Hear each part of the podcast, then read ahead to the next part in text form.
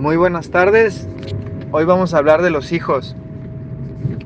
Gracias a una hermana que me contactó y me dice que tiene broncas con su hija, ella se siente culpable por no haberla criado correctamente, según su ego.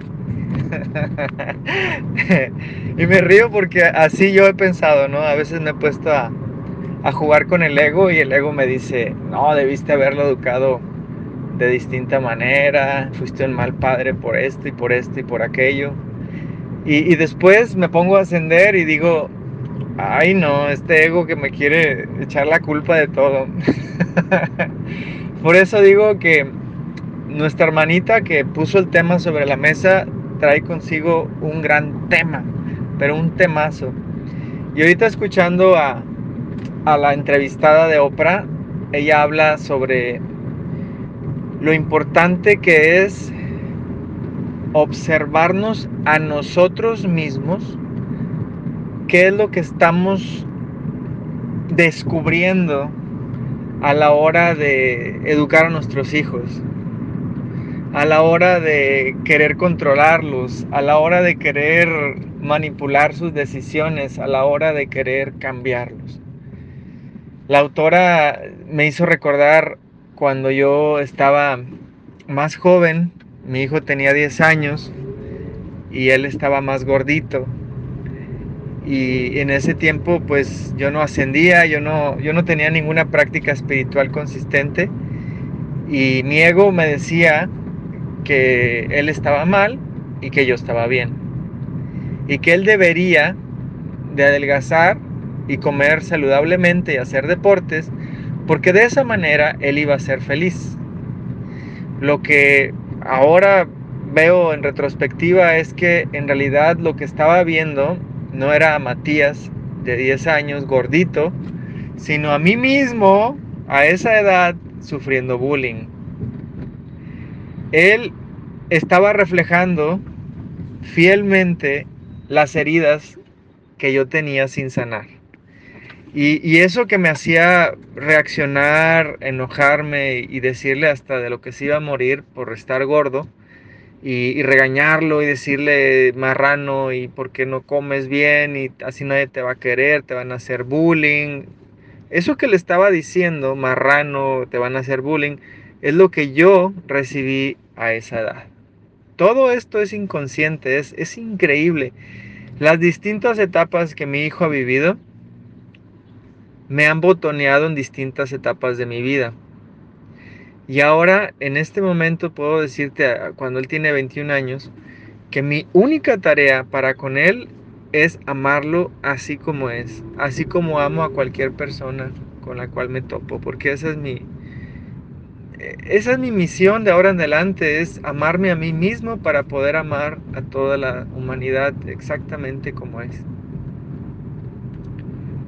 Y, mi hermanita hoy me estaba diciendo que estaba muy triste porque ella dice que pues no ha sido una buena madre y, cómo poder sanar o cómo poder remediar este, este asunto de veintitantos años de, de mala educación, ¿verdad?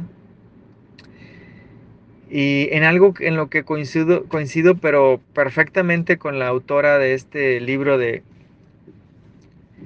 Consciousness Parenting, es educación consciente, educación hacia los hijos consciente, así se llama, Consciousness Parenting. Esta autora dice que lo, lo, que le sugiere a las personas que tienen mucha culpa por haber criado, entre comillas, mal a sus hijos, es, en primer lugar, no perder un solo instante en pensamientos de culpa. Porque eso justamente nos hace caer nuevamente en la trampa del ego el ego se alimenta de culpa y cada vez que caemos en su trampa de sacar el látigo y decirnos a nosotros mismos que hicimos algo mal, es justamente cuando volvemos a caer en ese círculo vicioso de culpa, miedo y autocastigo. Culpa, miedo y autocastigo, culpa, miedo y autocastigo, culpa, miedo y autocastigo. ¿Cómo salgo de ese círculo vicioso? entrando a otro círculo virtuoso que yo le llamo alertidad. eh, esta palabra alertidad es nueva en mi vocabulario porque yo antes no la comprendía en, en, su profundidad hasta un retiro que fui hace poco con mi maestro de meditación. Pero creo firmemente en que la alertidad es la conciencia.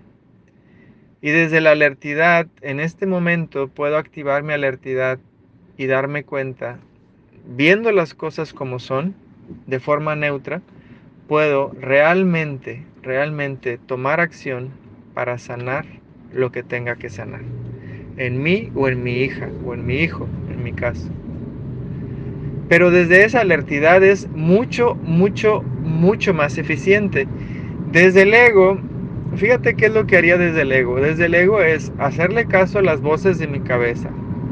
Que no es una sola, ¿eh? El ego tiene muchas voces. Un día me dice una cosa, al otro día me dice otra cosa diferente y luego me regaña por, por haberle hecho caso al ego el día anterior.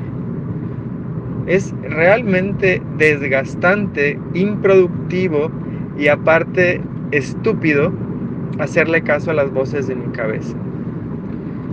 Cuando alguien en, mi experiencia, yo, yo, puedo decirte que el mejor asesor, el mejor psicólogo, el mejor consultor y coach es el silencio. Cuando alguien viene a mí y me dice, eh, Ernesto, ¿qué debo de hacer en esta situación? Yo nunca les doy un consejo, yo simplemente los guío para que encuentren algo de silencio a través de unas respiraciones, a través de alguna técnica que los ayude a encontrar algo de paz. Si están muy, muy movidos, hacemos una meditación dinámica, saltamos, golpeamos cojines y ya después de esa catarsis es cuando logramos la quietud desde la cual viene la intuición. Y la intuición es la voz de Dios dictándote el camino a seguir. Es la voz del Espíritu Santo diciéndote, haz esto o simplemente no haz nada, no hagas nada.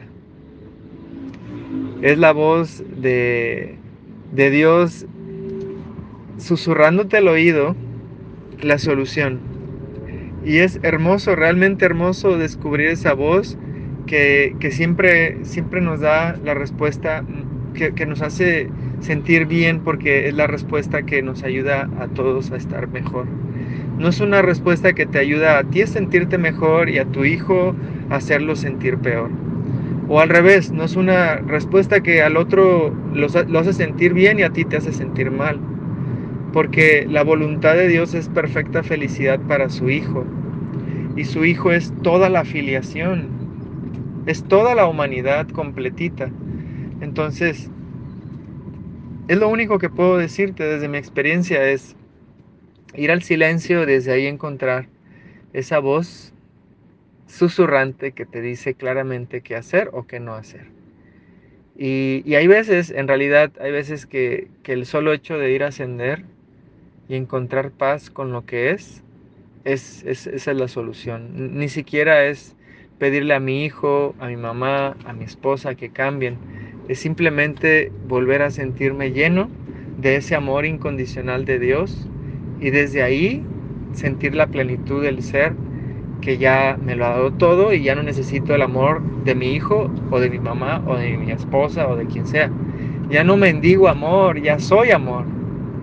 E, es, es como las personas que están buscando el amor afuera en la media naranja y no pueden ser felices porque todavía no encuentran una pareja y, se la pasan mendigando amor aquí y allá y luego como no encuentran una pareja se dedican a encontrar amor en los perritos, en los animalitos y, así puedes pasarte toda una vida buscando el amor afuera, en los objetos materiales, en las personas, en los animales, hasta que un día, hasta que un día, un maravilloso día, te das cuenta de que ese amor te lo puede dar así a borbotones, eh, en plenitud, esa fuerza universal del bien en la cual cada uno de nosotros creemos. Eh, es realmente hermoso cuando empecé a, descubrir ese amor y a ser consistente en la oración para darme el amor de Dios, para sentirme pleno y, dejar de mendigarle el amor a mi hijo, a mi esposa, a mi mamá, etc. Entonces, esa es mi experiencia, espero que te sirva y si sabes inglés, pues te invito a que escuches ese maravilloso entrevista que Oprah le hizo a esta experta en educación para hijos.